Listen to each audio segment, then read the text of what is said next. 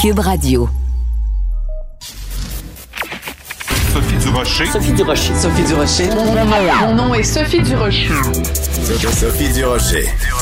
Des opinions éclairantes qui font la différence. Cube Radio. Bonjour tout le monde, bon vendredi. Écoutez, euh, je, je, suis ravie, euh, épanouie, heureuse. Euh, vraiment, je, je, je, suis submergée par la joie. Dans une semaine, le 8 octobre, on va pouvoir retourner euh, dans les salles de spectacle, assister à des matchs de hockey, à des, des événements sportifs comme avant, comme il y a 19 mois, comme avant la COVID. C'est vraiment un retour à la normale. Oui, on va devoir porter le masque, mais rendu là, vraiment, c'est un détail quand la ministre Nathalie Roy, hier, la ministre de la Culture, a annoncé que on allait pouvoir retourner dans les salles de spectacle, dans les cinémas, à pleine capacité, vraiment, je me suis dit, c'est le début de la fin. Bientôt, bientôt, bientôt, on va retourner à ce qu'on appelle une vie normale. Et quand j'ai entendu ça, j'ai poussé un très enthousiaste. Ben voyons donc! De la culture aux affaires publiques. Vous écoutez Sophie Durocher. Cube Radio. C'est assez décourageant de se dire qu'il y a des gens en ce moment dans nos hôpitaux qui sont atteints de la COVID-19, dans certains cas même qui sont aux soins intensifs et qui sont agressifs avec le personnel soignant, qui refusent dans certains cas de recevoir des soins ou qui nient carrément encore, même s'ils sont aux soins intensifs, qui continuent à nier la pandémie, nier la gravité de la COVID. On va parler de tout ça avec Dr. Joseph Dayin. Il est lui-même intensiviste au 6 de Laval. Docteur Dayin, bonjour. Bonjour. Dans à la une du journal Le Devoir hier, il y avait tout un reportage. La journaliste Isabelle Paré a passé euh, plusieurs moments euh, aux euh, urgences, enfin aux soins intensifs de la Cité de la Santé à Laval. Et vous êtes cité à plusieurs moments dans ce reportage-là. comment se fait-il qu'il y a des gens qui ont la COVID, qui dont la vie est menacée et qui continuent à nier la gravité de la COVID? Je pense que ça témoigne de la, la, la force avec laquelle la désinformation, la propagande de mensonges euh, se fait à quel point c'est efficace dans divers médias et, et alternatifs et, réseaux sociaux. Euh, et peut-être aussi que ça témoigne euh, la raison pour laquelle c'est autant difficile de défaire ces, ces mythes une fois soins intensifs, c'est c'est probablement à quel point les gens passent beaucoup de temps à s'abreuver de ces informations-là. Donc, c'est difficile pour nous, dans une rencontre brève de cinq minutes, quand le patient est vulnérable, euh, de défaire des jours, des semaines euh, de nuit blanche à, s'abreuver de, ces, mensonges-là. Et ça crée les situations difficiles euh, qu'Isabelle Paré et que vous venez de, citer. Mais expliquez-nous concrètement comment ça se passe. Mettons, vous arrivez, vous, euh, avec votre blouse blanche, vous arrivez, vous avez quelqu'un qui est, qui est vraiment là, entre la vie et la mort, et ces gens-là continuent à dire la COVID, c'est juste une grippe. Il y a deux profils de patients. Il y a, ceux qui euh, arrivent aux soins intensifs ou à l'hôpital et euh, dont euh, le taux en oxygène dans leur sang nous permet de pas avoir la conversation par rapport à l'intubation tout de suite. Donc, on essaie de les, les d'éviter de les intuber. Donc, à ce moment-là, ils sont sur l'oxygène à haut débit, d'autres thérapies, et puis ben, les conversations euh, ont lieu avec le personnel soignant par rapport euh, aux recommandations qu'on leur donne concrètement pour essayer d'améliorer et d'éviter l'intubation, d'améliorer leur oxygénation. Donc, par exemple, on leur dit de prendre certains médicaments, de rester assis, de pas trop bouger parce qu'avec l'effort, ils désaturent. Euh, on leur dit de se mettre sur le ventre, qui est une position qui améliore l'oxygénation et l'aération dans certains endroits des poumons. Et on, euh, la réticence se fait, puis euh, les gens doutent de, de des consignes euh, qu'on essaie de leur donner euh, pour leur pour leur bien en disant euh, ben moi je me sens bien ou c'est pas si pire que ça alors que les données objectives là, leurs signes vitaux montrent le contraire. Le deuxième profil de patients c'est ceux qui sont en détresse respiratoire, sont, sont, sont en insuffisance respiratoire hypoxémique à ce point avancé qu'on n'a pas le temps là, de, de, de, d'aller dans ce genre de conversation-là. Les thérapies pour essayer d'éviter l'intubation ne fonctionneront pas. Si on ne les intube pas, ils vont mourir. Et là, ben, on arrive dans la chambre pour leur dire, ben, écoutez, euh, monsieur, madame, euh, si vous il faut vous, intuber, euh, sinon vous allez décider de la COVID. Et là, ben, ils sont à bout de souffle. Donc, on, avec le peu d'énergie qui leur reste, ben, ils nous disent non, je veux pas être intubé. Et là, ben, on n'a pas le temps, on ne veut pas forcer un traitement. Alors, pour être le plus simple possible, on leur demande la question la plus simple possible. On dit, ben, est-ce que vous voulez mourir à la place? la réponse, jusqu'à présent, ça a toujours été non. Alors là, on leur dit, ben, à ce moment-là, si vous voulez pas mourir, faut intuber. Et là, euh, ben, la plupart des gens se, résignent et, on le fait. Mais ce ce ce qu'on comprend, c'est que il s'est seulement une fois placé devant la mort que vous avez un argument de taille pour eux. Euh, c'est la seule chose qui réussit à les convaincre. Mais comme médecin, parce que vous, votre rôle, c'est de sauver des vies, est-ce que parfois vous êtes découragé parce que vous pouvez pas non plus sauver la vie de quelqu'un contre son gré, là? Non, on peut jamais forcer un traitement sur quelqu'un qui le refuse. Il faut obtenir un consentement libre et éclairé. Donc, si on avait comme réponse à la question, ben, est-ce que vous voulez mourir à la place? la réponse était oui, j'aime mieux mourir que de me faire intuber. Je comprends les conséquences et tout ça. Mais jamais on force quelqu'un à intuber, puis malheureusement, ben, le patient décédera de son hypoxémie. Jusqu'à présent, c'est jamais arrivé. Quand tu te noies, ton réflexe, c'est pas de mettre ta tête plus profondément dans l'eau. Tout le monde veut euh, se faire rescaper, tout le monde euh, souhaite euh, survivre. L'instinct de survie est à ce point fort chez, chez, l'être humain.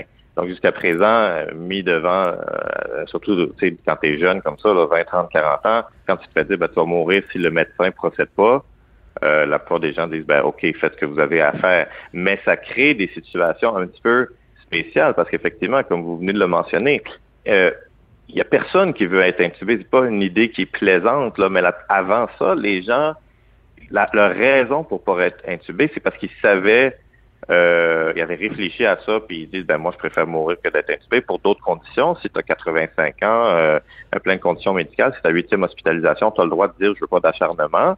Ou d'autres qui réalisaient dans les, les vagues précédentes de COVID à quel point c'est une mauvaise nouvelle d'être intubé, puis leur nom, c'était oh non, j'arrive pas à croire que je suis aussi malade que ça de la COVID. C'était pas un oh non, je veux pas être intubé parce que je lis sur Internet que c'est l'intubation qui mhm. tue dans la COVID puis que c'est les médecins qui savent pas ce qu'ils font. Il faut comprendre que c'est ça l'argument qui circule Incroyable. des informations.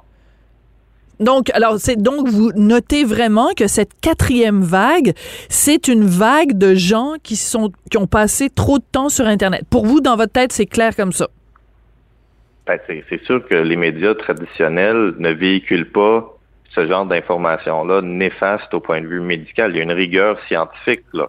Donc, c'est sûr qu'ils s'abreuvent ailleurs. Ailleurs, c'est où? Ben, c'est Internet, c'est dans leur cercle d'amis et, tout ça.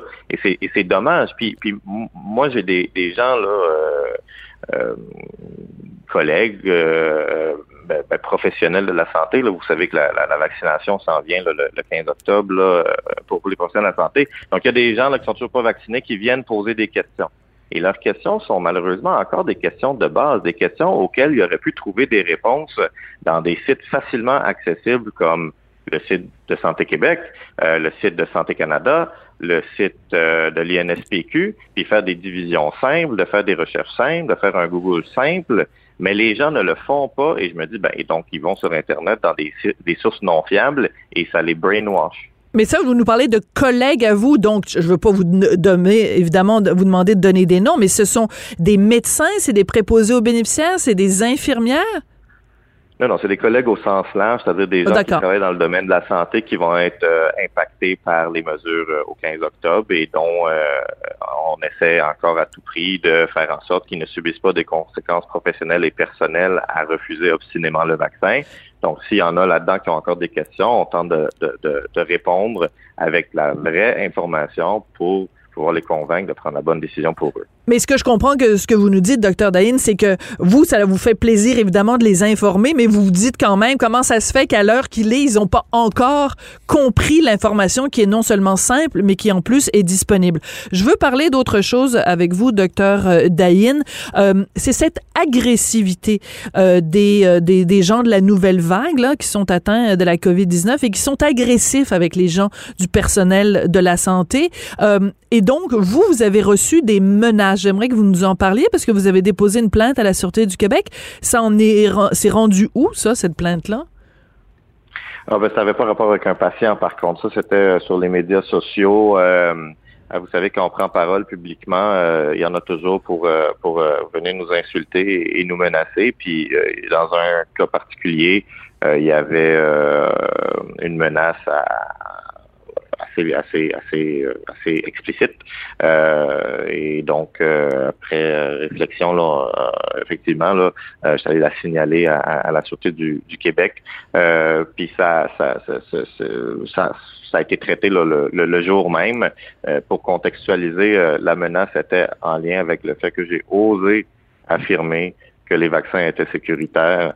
Donc ça vous montre un peu à quel point c'est c'est assez ils sont assez loin sont assez loin, ces gens-là, dans, dans, dans le monde parallèle dans lequel ils vivent, pour prendre le temps d'aller menacer un médecin ou un professionnel de la santé, n'importe qui, en fait, qui fait juste parler de l'innocuité des vaccins, pour aider les gens à prendre la bonne décision pour leur santé et pour euh, pour eux et pour leur famille et pour la population.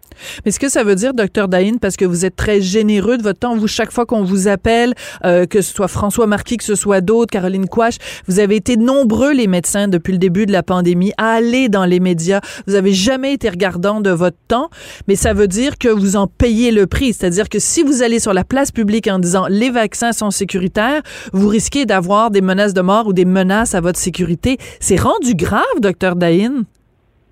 Ouais, c'est la même chose aussi euh, pour les journalistes puis d'autres corps de métier. Euh, c'est pas par plaisir euh, qu'on prend des positions sur la place publique pour essayer d'aider la population. On le fait parce que c'est par souci professionnel. Moi, je vois la quatrième vague arriver et je me dis, si je suis dans mon coin puis que je fais rien puis que je vois à quel point euh, ça, ça, ça, décime la population des jeunes, puis que je me dis, ben moi, je suis resté dans mon coin alors que j'aurais pu essayer d'en convaincre un, deux. Si c'est juste un, deux qui change d'idée, ben ça sera un, deux, catastrophe, tragédie personnelle d'épargner en prenant, euh, en, informant les gens avec des, des, des, faits, pas des opinions.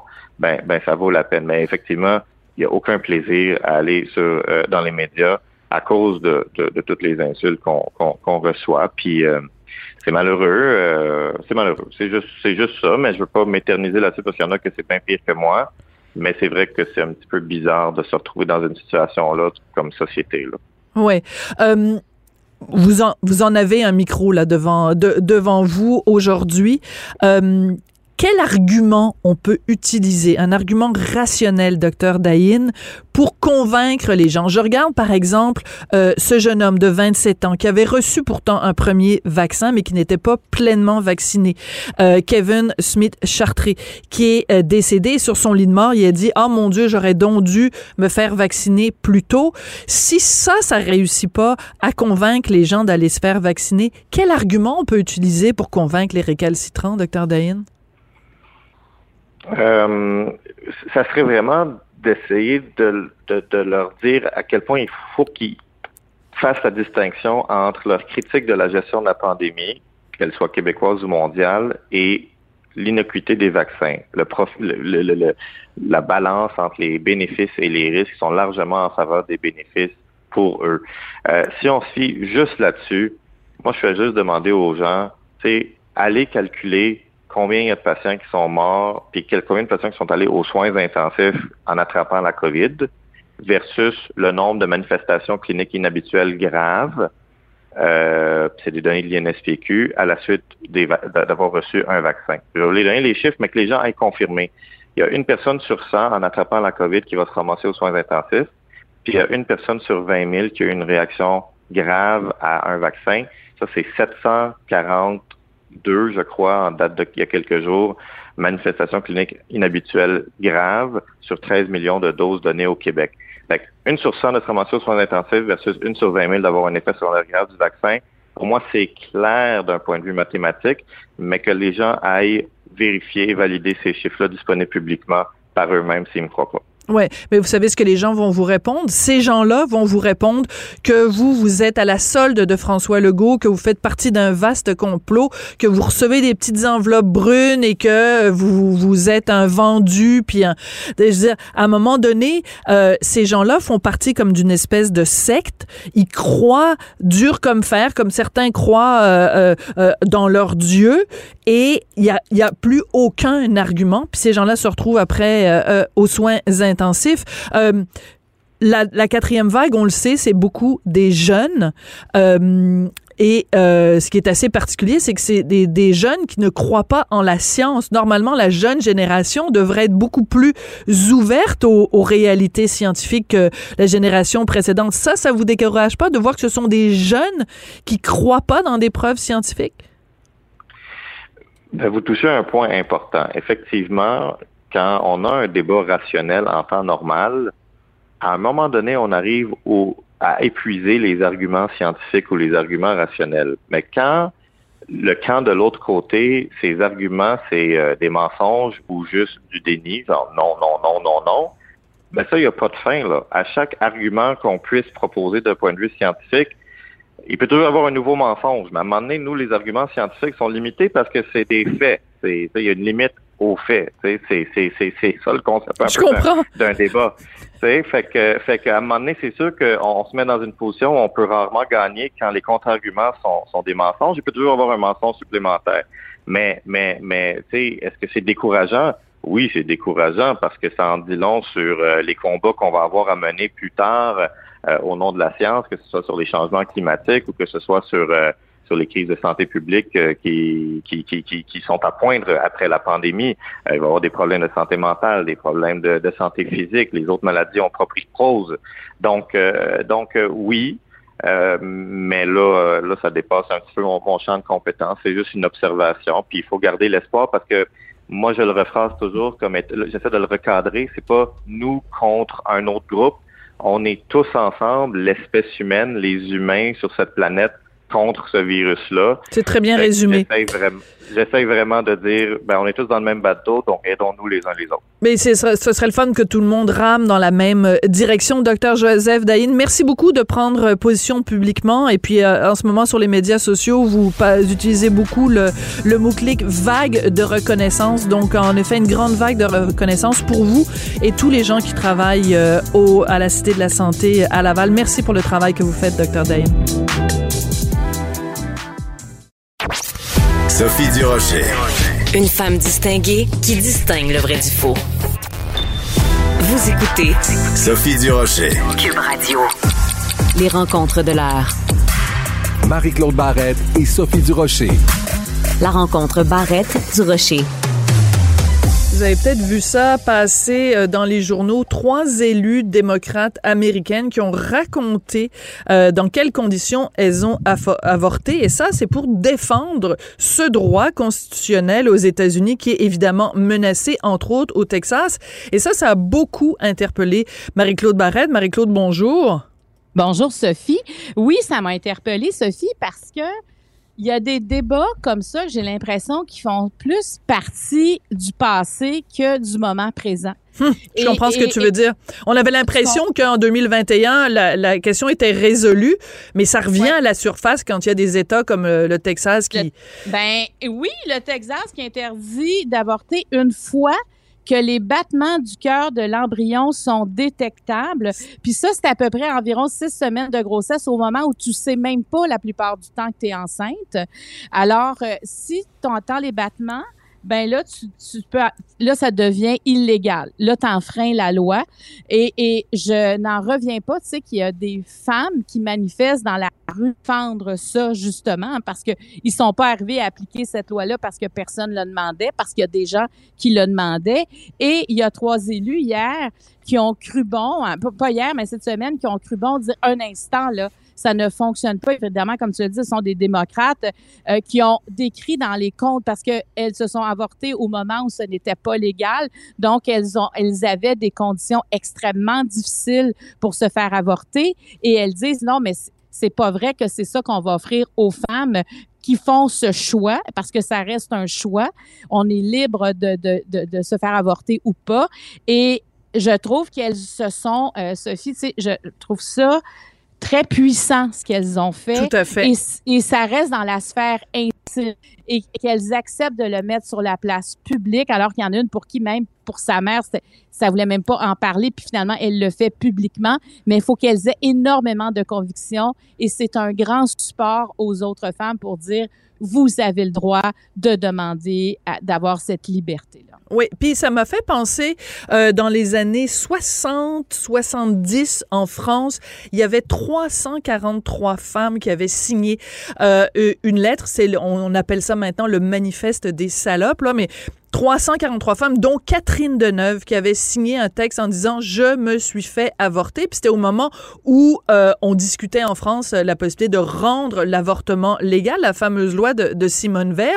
Mais tu sais, quand t'as quelqu'un comme Catherine Deneuve qui va sur la place publique et qui dit moi je me suis fait avorter, ça donne un visage à tout ça. Et c'est pour ça que je trouve que c'est important ces femmes-là, dans certains cas des gens qui ont 75 ans, qui disent moi je me suis fait avorter et euh, de, pour pour dire ben ça peut être votre fille, ça peut être votre sœur, ça peut Oui. être euh, ça peut être même votre mère. euh, et parce que il faut donner un visage à quelqu'un qui s'est fait euh, avorter pour dire c'est pas quelque chose de honteux, c'est pas quelque chose de qui doit être euh, démonisé. Euh, ça fait partie des choix qu'une femme a le droit de faire. Ah oui, alors moi j'ai de la misère à comprendre que d'autres femmes euh, veulent restreindre, en pas restreindre, enlever ce droit-là parce que ça ouvre le marché clandestin. Alors imagine tu vas te faire avorter utile, puis j'imagine aussi tu sais une jeune fille qui décide de pas garder son enfant pour euh, tellement de raisons, ça ça nous regarde pas les raisons et qu'elle doit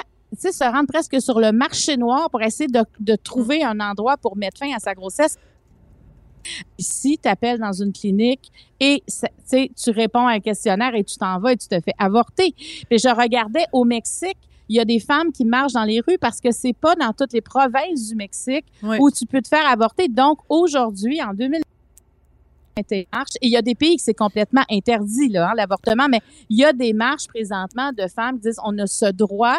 Et, et c'est ça, ça m'a comme un- sonné une cloche. Je dis, OK, on est, on est encore là. Effectivement, il faut, il faut travailler fort pour que les femmes aient, aient droit complètement de, de, de liberté sur leur corps. Oui. Et, euh, et, et c'est terrible. En tout cas, le Texas, c'est un État qui me surprendra toujours. Oui, ben de, et de et de la pire de, de la pire des façons. Puis je sais pas, euh, j'imagine t'as as suivi toi aussi la série La Servante euh, écarlate. Écarlate, euh, oui. qui est une dystopie, donc une sorte de, de, de science-fiction euh, terrifiante où les femmes n'ont plus aucun droit. Ben, je veux dire, quand tu regardes ce qui se passe au Texas, tu te dis, OK, c'est c'est- c'est- c'est la servante écarlate qui est devenue euh, une, une réalité. Mais c'est important aussi de se poser la question pour chez nous. Euh, pour l'instant, au Québec, euh, on a le droit de se faire avorter. Il n'y a même pas de limite de temps, contrairement à ce que beaucoup de gens pensent. Euh, mais il y a certaines provinces au Canada où c'est extrêmement difficile d'avoir euh, un avortement. Ils sont obligés, de- je pense par exemple aux, aux provinces euh, de l'Atlantique où ils sont obligés, ouais. voilà, de changer de, euh, de province. Donc c'est même au Canada, c'est un, un droit qui est encore fragile. Donc c'est important de se- continuer à se battre pour ce droit-là. Parce qu'il y a un droit, mais il n'y a pas de lieu. Hein? Si je me trompe pas, par exemple, dans- ça serait légal dans les provinces maritimes parce que sont au Canada, mais il n'y a pas de lieu, il n'y a pas de clinique d'avortement. Oui, il n'y en a pas suffisamment pour la demande. Donc, c'est pour ça que les gens sont obligés de quitter puis d'aller Ouais. dans, la, dans la province euh, d'à côté. Puis, euh, tu sais, ce qu'on dit, hein, euh, les, les, les, les droits des femmes, on les prend pour acquis, mais ils sont fragiles. Non, c'est exact. Écoute, ça, m'a- ça me fait quelque chose, honnêtement, de voir que les femmes sont en train de se battre pour un droit individuel. Pour un droit. euh, Tu sais, nous, ça fait longtemps qu'on l'a eu quand même, cette discussion-là. Puis ça. Sais, quand on a parlé d'avortement ici, ça n'a pas été facile. Hein? On se souvient de toutes les manifestations. Ben, de... Morgan Thaler, puis l'affaire Oui. de Chantal Daigle, son chum voulait pas qu'elle se fasse avorter. Écoute, ça, ça, ça suscitait des débats. Les plus jeunes s'en souviendront pas, mais, mais toi et moi, on a l'âge de se souvenir de ça, de l'affaire de important Chantal de le Daigle. rappeler. Oui. Justement, c'est important de le rappeler aux plus jeunes que ça, ça a été une grande bataille. C'était vraiment, ça l'a tellement polarisé l'avortement. Euh, mais, mais je sais, pour les plus jeunes, c'est dur à croire qu'on a passé par là, mais nous, on s'en souvient très bien.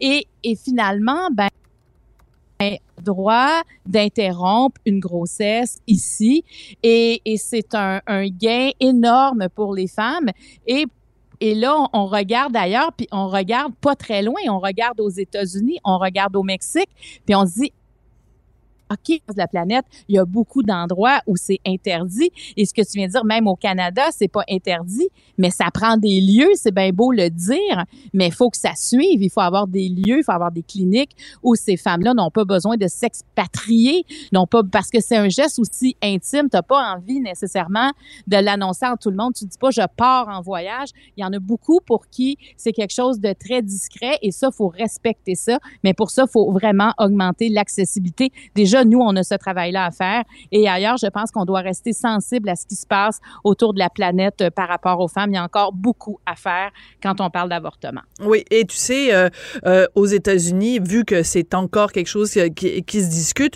il y a beaucoup de femmes, des élus entre autres, qui disent, ben imaginez si euh, il y avait, mettons, un groupe de femmes qui étaient là puis qui s- seraient en train de décider avec des lois ce qu'un homme a le droit de faire ou pas, euh, Ben mettons, avec, euh, avec son pénis ou, tu sais, t'as un problème Ouais. avec ta prostate, ben c'est un groupe de femmes qui va décider si t'as le droit ou pas. tu sais, je veux dire, euh, quand tu changes Ouais. le, le chapeau de côté, hein, parce que là, c'est des Ouais. hommes qui décident de ce que Ouais. nous, les femmes, on a le droit de faire avec notre corps, mais inverse les choses. Hop, tout d'un coup, les garçons, ils se mettraient la main entre les deux jambes en disant non, non, non, viens pas me dire ce que j'ai le droit de faire avec mon, avec ma bisoune. Mais là, euh, tu sais, quand t'inverses les choses, là, tout d'un coup, euh, Ben, si c'était les hommes qui se faisaient avorter, je pense pas qu'on on parlerait du Texas ce matin. Là. Je, je pense pas. Je Oui. pense que ça, ça, ça ferait longtemps, ce serait peut-être l'État le plus, gro- plus progressif par rapport à ça, tu sais. Alors, euh, effectivement, quand on, quand on pense à ça comme ça, c'est terrible, mais euh, faut, euh, faut suivre ça. Je pense qu'il faut être au courant de ce qui se passe par rapport à ça. Euh, puis, euh, faut aussi apprécier ce qu'on a, puis se rappeler des batailles. Moi, je me dis toujours, c'est important, sais, dans les cours d'histoire, de rappeler ces moments-là, parce qu'il y a des gens qui sont sortis dans la rue, il y a des gens qui se sont organisés pour défendre ce droit-là qui n'a pas été gagné facilement. C'est pas vrai qu'on est une société qui a dit oui à ça tout de suite. Des fois on a l'impression qu'on est ouvert, ouvert. Il y a eu énormément, il y a eu du grabuge, il y a eu de la violence, il y a eu beaucoup de choses pour arriver à légaliser euh, l'avortement et il faut s'en souvenir puis il faut rester vigilant. Puis il faut pas revenir en arrière jamais sur ce, ce droit individuel. Alors, tu vois, pendant que je te parlais, je, je tapais Morgan Thaler sur, sur mon ordinateur Ouais. juste pour euh, retrouver les dates euh, exactes et je suis tombée sur une nouvelle d'il y a deux semaines. Euh, C'est une élue à Tétroville qui aimerait qu'il y ait euh, dans la toponymie de la ville qu'on rende hommage au docteur Henri Morgenthaler. Écoute, ce serait quand même assez particulier. Les gens habiteraient sur la rue Morgenthaler et pourquoi pas? C'est un homme qui a été tellement important dans l'histoire euh, des droits des femmes dans cette euh, dans cette province. Moi, je dis euh, allons-y puis allons-y allons-y fort. Écoute, il y a un autre sujet dont tu voulais parler, Marie-Claude, c'est cette crise des opioïdes, mais il y a peut-être une solution du côté justement de la décriminalisation des drogues. Exactement. Puis je vais dire que je lisais là-dessus. Plus je lisais, tu sais, ça nous référait à d'autres articles. J'étais allée lire des rapports et je me suis dit, OK, on parle beaucoup plus la décriminalisation de l'ensemble des drogues que je pouvais le croire au Canada. Euh, parce que, tu viens de le dire, il y, a, il y a une crise des opioïdes. Là, les opioïdes, c'est entre autres les antidouleurs. On parle de oxycodine, morphine, dilodide, fentanyl. Je les nomme parce que c'est souvent des choses qu'on connaît. Euh, Si tu as une opération, tu as une blessure, tu as une cassure, on va te prescrire de, de ces médicaments, en tout cas où il y a un dérivé de ces médicaments. Puis, tu sais, quand t'en as de besoin, t'en prends. Mais des fois, il y en a qui en ont besoin longtemps. On sait c'est quoi vivre avec la douleur. Et il crée une dépendance parce que c'est vraiment des médicaments à forte, euh, forte teneur en dépendance. C'est facile de- de- de- de- d'en avoir de besoin. Et là, à un moment donné, ben, ta prescription, elle se termine, mais ta douleur, elle dure et ta Mhm. dépendance est installée. Et c'est à ce moment-là que le côté sombre arrive où tu dois t'en procurer. Et là, ben, on s'en procure auprès de, de Marché noir. de drogue. Au Ouais. marché noir, exactement. Et là, au marché noir, ben là, c'est pas comme à la pharmacie. On s'entend qu'on ne sait pas nécessairement, c'est pas la, la, la même quantité du produit, euh, de- l'opioïde qui va être dedans, avec quoi ça va être mélangé. Et on compte, et là, imagine, on s'engouffre dans quelque chose. On commence avec le marché noir. On en prend, des fois, on en prend plus aussi parce que là, c'est plus une prescription. Et donc, c'est des gens qui sont comme nous. On comprend que c'est, la clientèle a changé par rapport à la dépendance. Entre, entre 2016 et 2021 au Canada, il y a eu 22 828 décès euh, à cause de la dépendance aux opioïdes. Et c'est ces six chiffres-là qui alarment les autorités. Et il y a un mouvement de décriminalisation des drogues au Canada. Et là, j'apprenais, tu sais, que dans que qui est pour, qui veut ça? Il y a entre autres la Direction de la santé publique de Montréal, le service de police de la ville de Montréal, l'Association canadienne des chefs de police. Hmm. On a aussi le Bureau de santé publique de Toronto. Je pourrais en nommer plein. Donc, on sent que... Il y a un ceux- mouvement social. là. oui, ceux qui vivent avec ces conséquences-là, tu sais, qui voient ces gens-là qui sont à la dérive, ben ils se disent il faut faire quelque chose. Puis c'est la criminaliser, le, la- le fait que c'est criminalisé, ça, ça, non. C'est-à-dire qu'on on peut pas les récupérer. Du moment où ce, quand on parle de décriminalisation, ça veut dire que celui qui vend peut être arrêté. C'est si tu te fais arrêter avec la consommation personnelle, tu ne seras pas, euh, tu n'iras pas en prison. Là. Tu n'auras pas de dossier criminel. Tu peux, tu peux avoir une amende, mais c'est décriminalisé quand même.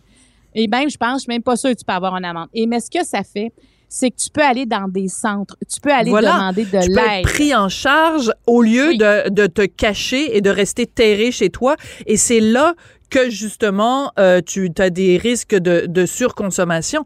Écoute, euh, la semaine dernière, j'ai fait une entrevue avec euh, une médecin de famille qui est très inquiète, évidemment, de cette crise des opioïdes. Et euh, je lui racontais, bon, évidemment, tu le sais, je me suis fait euh, opérer il y a quelques semaines. Et donc, euh, avant l'opération, j'ai eu de la morphine. Après l'opération, j'ai eu du dilodide. Je me souviens même plus des noms.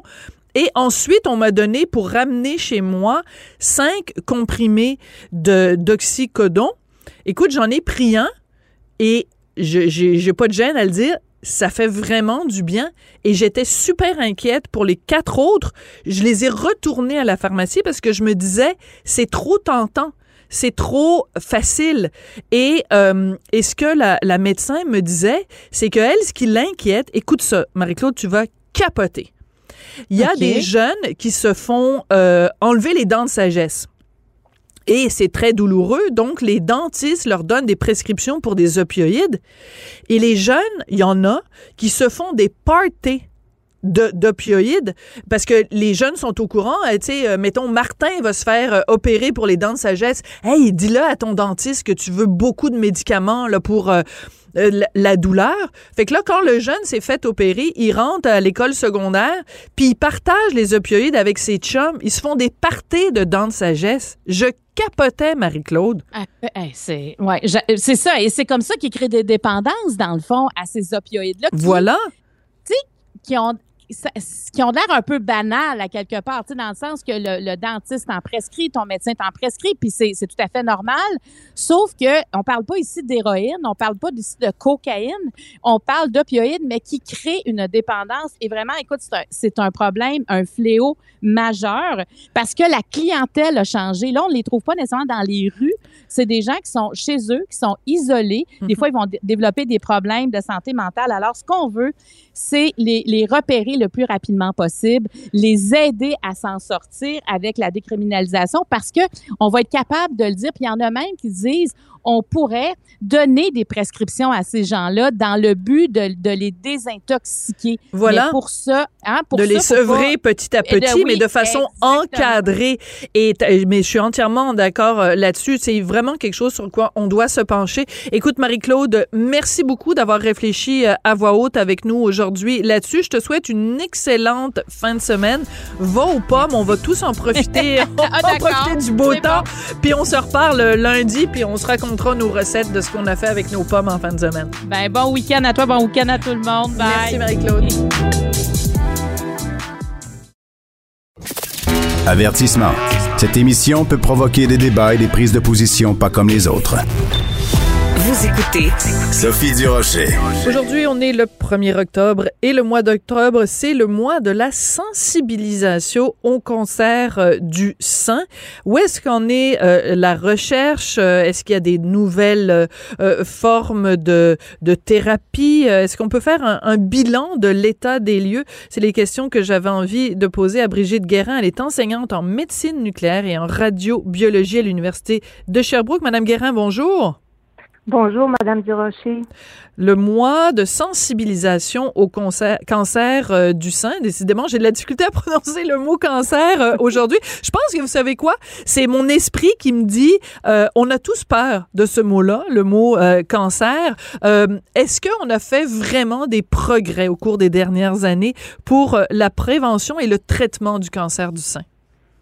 Euh, oui, il y a beaucoup d'efforts qui ont été mis au courant des dernières années et on doit y travailler encore, je dois dire, parce qu'il reste encore à faire. Euh, les survies auprès des patientes atteintes de cancer du sein, la survie est quand même élevée, mais il reste encore euh, à faire, là, nous, pour les, les chercheurs, à amener de nouveaux outils pour euh, mieux diagnostiquer, euh, mieux sélectionner des traitements pour augmenter les chances là, de survie. Alors, on le sait, comme dans tous les cancers, plus c'est détecté rapidement, plus c'est détecté de façon précoce, meilleur sera le traitement et meilleures seront les chances de survie. Vous travaillez, entre autres, particulièrement sur le développement de radiotraceurs TEP. J'ai aucune idée ce que c'est, puis ça mange en hiver. Alors, euh, s'il vous plaît, faites de la pédagogie euh, médicale, vous nous expliquez ce que c'est. Euh, nous, ce qu'on fait, c'est qu'on développe des radioisotopes. TEP, c'est pour tomographie émission de positrons. C'est une euh, imagerie qui est utilisée pour détecter ces radioisotopes-là. Ce qu'on fait chez nous essentiellement, c'est qu'on a euh, des appareils pour produire des radioisotopes et on les combine à des molécules qui nous aident à diagnostiquer des types de cancers. Par exemple, si un cancer du sein est hormonodépendant, c'est qu'il y a un, taux de récepteurs hormonaux élevé. Nous, ce qu'on va faire, c'est qu'on va modifier l'hormone avec un radioisotope pour bien diagnostiquer ces cancers-là, ces récepteurs-là, et pour guider le traitement. Donc, la TEP aide à imager nos, nos, nos radiotraceurs que nous produisons. On va injecter le produit radioactif au patient. Radiotraceur signifie qu'on y va avec des traces, des quantités infimes de produits, donc aucun danger pour le patient. Mais l'imagerie est suffisamment sensible pour les détecter facilement. Donc, Fascinant. c'est comme si euh, on, on- on mettait un produit pour, les rendre visibles. Puis là, vos machines à vous, j'essaie de simplifier là, avec mon petit esprit Nos scientifique machines de. vont détecter, Oui. détecter les, les- le cancer, la tumeur et s'il y a métastase. Incroyable. Et ça, euh, expliquez-nous ça, cette technologie-là, par, par exemple, par rapport à une mammographie. Ça n'a rien à voir, c'est à deux étapes différentes, juste pour que tout le monde comprenne? Oui, oui, oui. Euh, normalement, les patientes sont suivies par mammographie. Par la suite, s'il y a une lésion suspecte, une, une, une tache suspecte, on va faire une biopsie. Et nous, on interagit, on agit après la biopsie pour mieux caractériser la tumeur. Donc, pour guider le traitement, est-ce que c'est local ou est-ce qu'il y a métastase? Alors là, ça va aider l'oncologue à prendre une décision au niveau du traitement, savoir si c'est une chirurgie ou si on doit faire une thérapie, euh, traiter un peu avant de faire la chirurgie pour augmenter les chances, euh, augmenter l'efficacité du traitement. Euh, Est-ce que c'est un domaine où on continue à investir? C'est-à-dire que je sais que là, en ce moment, avec la pandémie, euh, évidemment, toutes les, ressources, tous les yeux sont tournés vers euh, le traitement de, la COVID-19 et que même pour obtenir un rendez-vous pour une mammographie, c'est compliqué parce qu'il y a beaucoup de délais dans le système de santé. Est-ce qu'on continue quand même au Québec, est-ce qu'on peut dire qu'on continue quand même à faire du cancer du sein une priorité? Je pourrais pas dire priorité, mais oui, euh, les, activités de, recherche et des activités continues dans ce sens-là. Euh, nous, on est arrêté un peu, mais tout est repris au niveau de nos activités de recherche parce qu'on a des traceurs recherche qui sont utilisés pour le diagnostic du cancer du sein et on continue nos activités de recherche et on continue également à faire des demandes de financement pour amener de nouveaux outils pour mieux diagnostiquer encore une fois le cancer du sein. Donc, on en a deux dans notre portfolio qui sont très utiles pour le diagnostic, mais on va en ramener d'autres pour encore une fois diagnostiquer de façon plus précoce ce cancer-là. Oui. Euh, et, aider au suivi, parce que c'est pas juste diagnostiquer, mais c'est de vérifier si le traitement est efficace. Fait que les outils qu'on développe vont aider aussi à suivre suite à, un début de traitement, très rapidement, on va vérifier si le traitement est efficace pour le patient, la patiente, et si c'est pas le cas, ben on change de traitement rapidement. D'accord. Ça nous permet d'avoir une photo claire de l'évolution de la maladie et aussi de savoir si, euh, mettons, l'ablation qu'on a faite ou le traitement qu'on a fait, si ça a été efficace, si ça, si ça a fonctionné. Euh, Est-ce que au Québec, on est, euh, on se compare bien, mettons, soit à d'autres provinces ou à d'autres pays à travers la planète? Est-ce que les recherches que vous faites nous sont, sont, sont à l'avant-plan? Est-ce qu'on est dans le peloton de tête ou on est des cancres en termes de cancer du sein?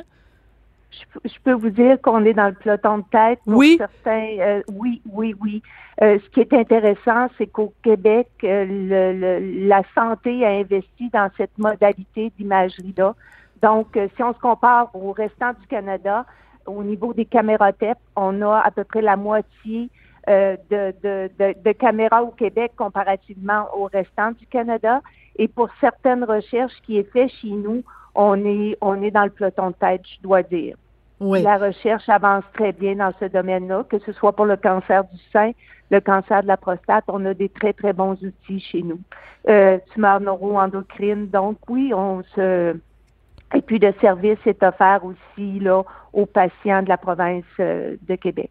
Vous avez mentionné le cancer de la prostate. Il y a beaucoup de gens qui disent euh, que euh, bon parce qu'on est une société féministe, on investit beaucoup d'argent justement pour la recherche sur le cancer du sein et qu'on en investit peut-être moins sur les recherches pour le cancer de la prostate. La technologie dont vous nous parlez, elle peut être utilisée autant dans un cas que dans l'autre? Pour certains de ces outils-là, oui. Pour d'autres, il faut en développer des nouveaux. Puis je dois vous dire que chez nous, on, fait les deux là, au même niveau. On a des outils pour le cancer du sein et on a des outils pour le cancer de la prostate. Puis au Québec, on a un super réseau pour l'imagerie euh, du cancer de la prostate. Puis le cancer du sein, ça s'en vient. On veut développer euh, de manière analogue à ce qui se fait au niveau du cancer de la prostate. Non, on est quand même très bien. Euh, une des, un des enjeux, c'est que c'est l'accès, quand c'est sous forme de protocole de recherche, mais c'est limité à certains centres, mais euh, les, les, les, les, euh, les, études sont ouvertes à, la population du Québec. Là. Oui, quand vous dites l'accès, c'est que évidemment, comme c'est au stade de la recherche, c'est pas tout le monde qui peut euh, euh, se présenter puis dire bon ben moi j'aimerais ça faire partie de votre protocole. Euh, ils peuvent faire partie du protocole. Ils peuvent le demander via leur médecin. Ça, c'est toujours possible. Mais ça va peut-être, dans certains cas, nécessiter un déplacement. OK, d'accord, je comprends. ils peuvent être éligibles à notre protocole. Si, il y, a quand même des critères pour à être éligible, mais s'ils rencontrent ces critères-là, on peut les recruter chez nous, c'est pas un problème. Fait que c'est accessible. Mais ça nécessite un déplacement parce que le traceur est fabriqué chez nous et pas nécessairement distribué dans le cas du cancer du sein. D'accord, je comprends. oui. Oui, euh, euh, Madame euh, Guérin, Brigitte Guérin, on dit c'est donc le mois de sensibilisation au cancer du sein, le mois d'octobre. toutes les femmes qui nous écoutent, qu'est-ce qu'on devrait faire? Qu'est-ce qu'on devrait, à quoi on devrait penser en ce mois d'octobre? Ah, écoutez, je pense qu'il faut pas négliger. On a un système ici pour des suivis la détection, pas la détection, mais d'aller voir le médecin aussitôt qu'il y a une, une anomalie pour qu'on ait un suivi. On est les premiers responsables de nous-mêmes. Hein? On, connaît notre corps, puis je pense que... Donc l'auto-examen? Mhm. L'auto-examen est, est, essentiel et par la suite, euh, la prise en charge est faite rapidement. Là, avec, suite à la mammographie, euh, ça se fait quand même très rapidement. Oui, mais en même temps, euh, c'est parfois les délais pour avoir une mammographie sont, énormes au Québec. Est-ce qu'on n'est pas en train un peu de d'en échapper? C'est-à-dire que si, euh, en tout cas, je parle d'expérience personnelle, je m'avance un peu, mais quand vous appelez dans un centre euh, au Québec en 2021 avec la pandémie pour avoir un rendez-vous pour une, une mammographie, on vous répond oui, parfait, vous allez avoir rendez-vous dans quatre mois. c'est pour ça que je trouvais que c'était important de vous parler aujourd'hui parce que euh, c'est bien beau de sensibiliser les gens, mais si le système est pas capable de répondre de façon rapide, c'est euh, j'ai peur qu'on en échappe, euh, Madame Guérin. ça, je, je, suis pas impliquée à ce à ce niveau-là. Je, comprends. Il y a quand même des cliniques privées aussi, donc tout dépendant des, des assurances. Euh, c'est difficile, euh, c'est sûr, de, mais comme je vous dis, là, ça, c'est au-delà de mes.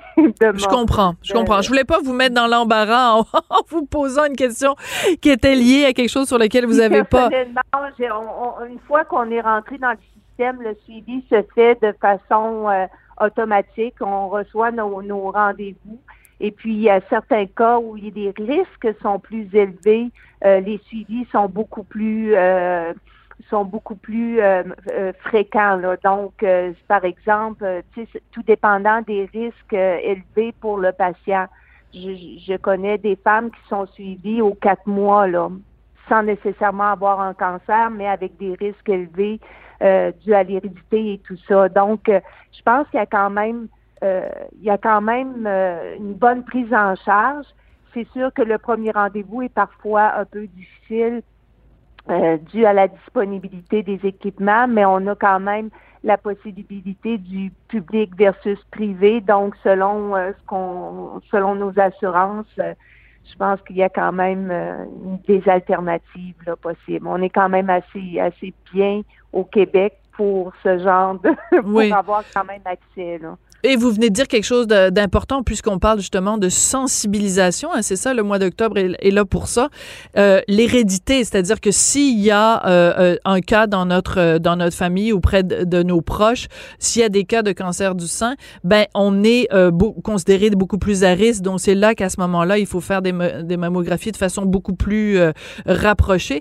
Et je, et je, le mentionne en ondes parce que ça s'adresse pas juste aux, aux, femmes dans nos vies. Hein. Il y a des hommes aussi qui ont le cancer cancer euh, du sein. C'est important de le mentionner, hein, Madame Guérin? Oui, absolument. Euh, c'est des cas plus rares, mais il y a effectivement des hommes qui peuvent être atteints de cancer du sein. Euh, c'est dans ce cas-là, la plupart du temps, c'est ben, les, hommes ne pensent pas pouvoir d'être atteints ben de, de, ce type de cancer-là, et ça existe. C'est ça qui est un peu plus un peu plus euh, problématique parce que souvent, euh, quand il est diagnostiqué, c'est un peu plus tard. Le problème avec le cancer du sein, c'est qu'on n'a pas nécessairement, on, s'en rend compte quand une masse se développe. Il n'y a pas nécessairement une masse qui se développe. Le cancer est insidieux. On n'a pas nécessairement de douleur euh, associée au, développement du cancer. Fait que c'est à nous à évaluer selon notre hérédité, selon les risques aussi euh, associé à ça. Donc, si on prend euh, certains médicaments, euh, la pilule pour les femmes, de s'assurer d'avoir un suivi auprès du médecin, de son médecin traitant pour pour qu'il y ait le suivi en cas d'apparition de premiers premiers symptômes. Oui, ben écoutez, ça a été absolument passionnant de vous parler, puis euh, la sensibilisation, c'est extrêmement euh, important pour faire euh, en sorte que on, se débarrasse de cette saleté de, de cancer-là. professeur Brigitte Guérin, vous êtes donc professeur en médecine nucléaire et en radiobiologie. vous êtes aussi titulaire de la chaire Jeanne et Jean-Louis Lévesque de radiobiologie. Ben merci de votre rôle de, de, de pédagogue et de, de vulgarisatrice. Merci beaucoup. Bon, ben, on sait quoi faire en fin de semaine. On va au pommes et on fait l'auto-examen des seins et euh, on se préoccupe du cancer du sein, même si on est un homme. C'est là-dessus que se termine l'émission. Merci beaucoup à Dominique Plamondon à la réalisation, la recherche. Merci aussi à Florence Lamoureux et Maude Boutet à la recherche. Je vous souhaite vraiment une excellente fin de semaine et on se retrouve lundi. Cube Radio.